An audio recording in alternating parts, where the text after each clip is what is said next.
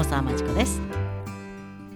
今の人間の歴史人類の歴史137億年の長い長い宇宙の歴史の中のほんの最近でしかない人類の歴史の中でも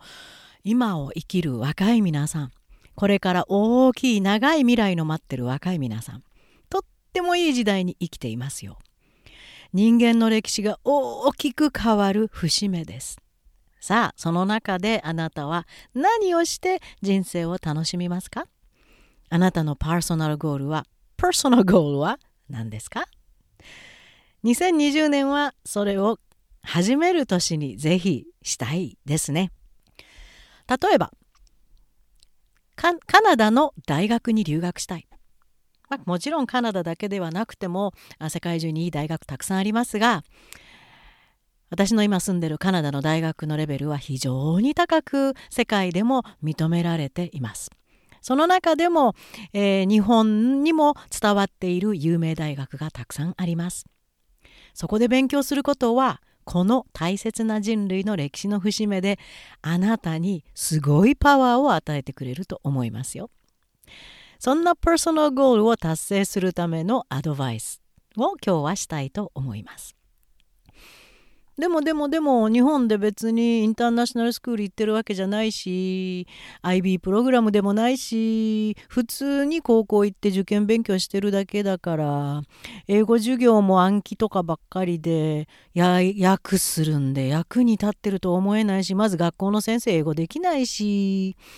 それからエッセイとかクリティカル・シンキング必要って言っても一体どこで習うの？わからないよと考えてしまいますよね。カナダの有名大学に入るにはかなりの高い英語の能力と英語運用能力とそしてクリティカル・シンキング思考能力が必要です。そんなことは日本では習えないしじゃあどっから手をつけたらいいのかわからないです。先ほどインターナショナルスクールの話もしましたがインターナショナルスクール全てがいいわけではないのは注意。特にこの10年から15年ぐらい うちの子をインターにという親を狙って日本にもあとアジア特に学費が安いからというので、えー、タイとかマレーシアにニョキニョキニョキニョキなんじゃこりゃというふうなインターナショナルスクールが登場してます。質も怪しいです。気をつけてインターナショナルスクールイコールバランスの取れた教育を世界に向けての教育をしてくれてるとは思い込まないでください。じゃあ飛びましたので元に戻ります。そうやってああカナダの大学ね多分今の時代日本のその慣れ親しんだコンフォートゾーンこのポッドキャストの1回目でもお話ししましたけど親もいて日本語で日本文化で気持ちいいもここでいいもんじゃなくて自分を奮い立たせる本当に苦労するような中に自分を入れる。これすごく大切。それがまず一つ。そして英語で考えて発信し周りを理解できる能力が身につきます。またそれますけど英語ができないまま来たらダメですよ。留学って英語を勉強するものではなくて英語で高いレベルの学問を極めるものですからそこをまず勘違いしないように。そして3つ目の身につく能力がクリティカルシンキング思考能力。これは世界で活躍する時に絶対必要です。日本でもそろそろ話題になっていますが勉強できるところがないし実際に運用して生きている人たちがあんまりいない。日本って必要ないんです。むしろクリティカル・シンキングがあると邪魔。なぜ？例えばってずっと毎日周りに言ってみたと仮定してください。浮きますね。嫌われますね。日本ってどうもクリティカル・テンキングに背を向けてるところがあるので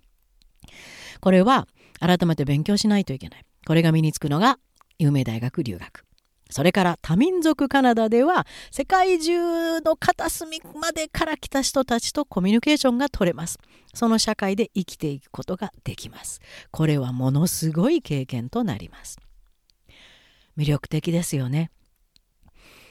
じゃあ困ったやり方わかんないからって駆け込むところがエージェントいやいやいやいやエージェントには行ったらダメよエージェントはあの本当に非現実的で成功率が0.0000何パーセントぐらいしかないよっぽど頑張る生徒以外はね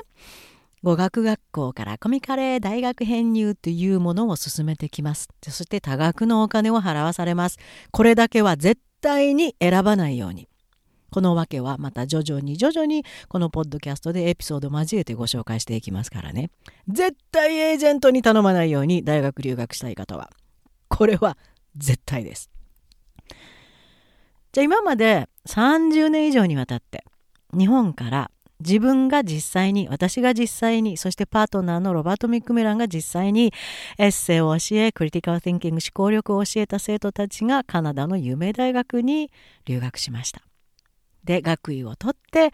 日本に帰国しあるいはそのままカナダにとどまり活躍している生徒もたくさんいます。じゃあどうやって行ったの？特別なルートがあるの？あります。まずその特別なルートを選べるためには高校時代そしてできれば中学時代からエッセイの基本クリティカル・ティンキング能力をつけるための勉強英語を使ってね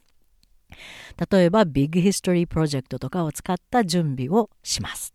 何年もにわたって丁寧に丁寧にその脳を育てていきます。そしてその後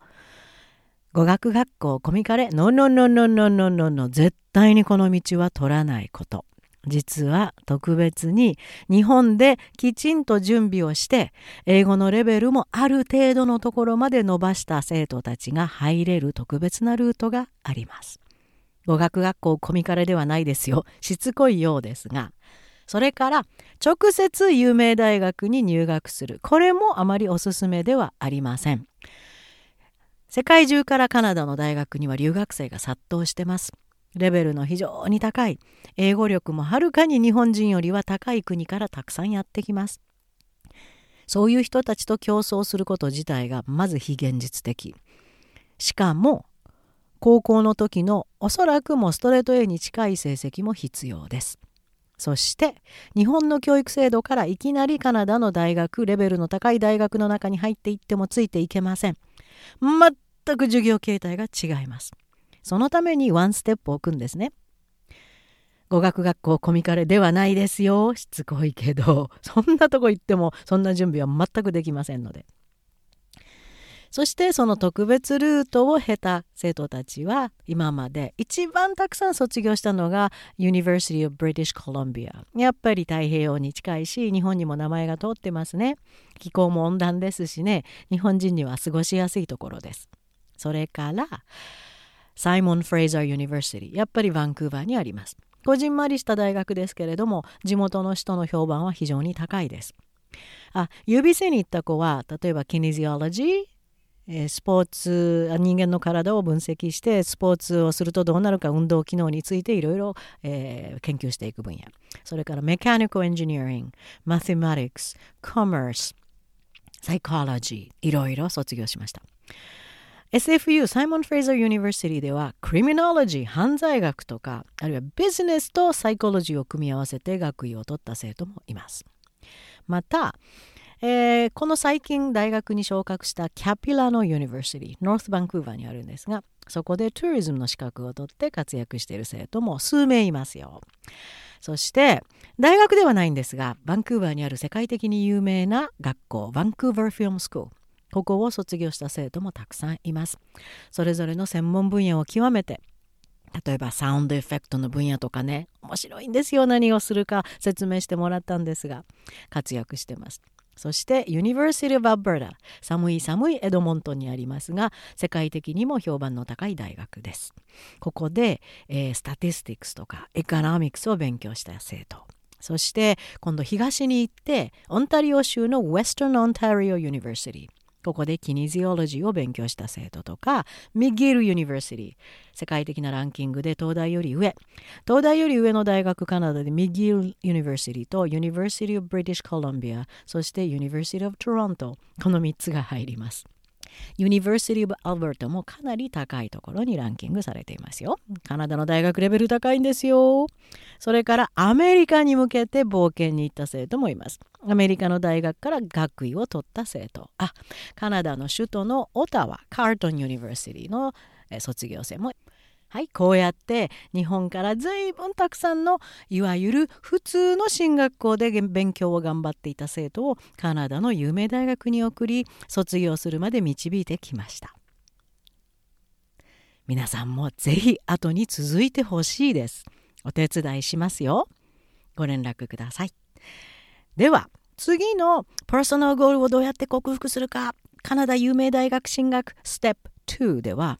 なぜエージェントに行ってはいけないか具体例を挙げてお話ししたいと思います。そこから特別ルートの話に行きますよ。楽しみにしておいてください。